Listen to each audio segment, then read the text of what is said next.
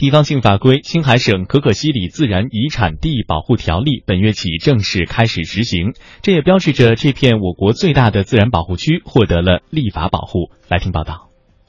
呃，从这个十一假期开始呢，生活在可可西里自然保护区的野生动物们也可以更加安全舒适的生活了。青海省可可西里自然遗产地保护条例呢，由青海省第十二届人民代表大会常务委员会第二十九次会议呢，在二零一六年的九月二十三日通过。那么，二零一六年的十月一日起正式实行。这一条例一共有五章，从规划、管理、保护和利用活动以及法律层责任等方面呢，对可可西里地区自然遗产地及其缓冲区的保护工作进行了法律的界定。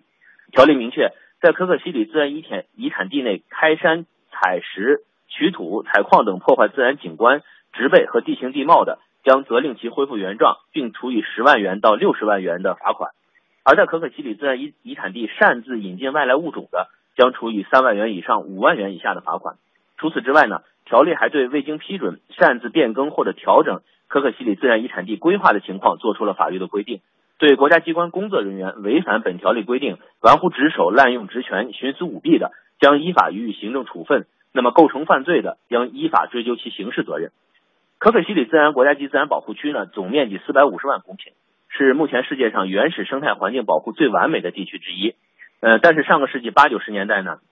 由于这个国际市场对藏羚羊皮毛的这个需求，生活在这里的藏羚羊遭到大量残忍的猎杀，数量是急剧的下降，自然环境也受到了影响。经过多年的保护，可可西里的盗猎行为已经绝迹，藏羚羊的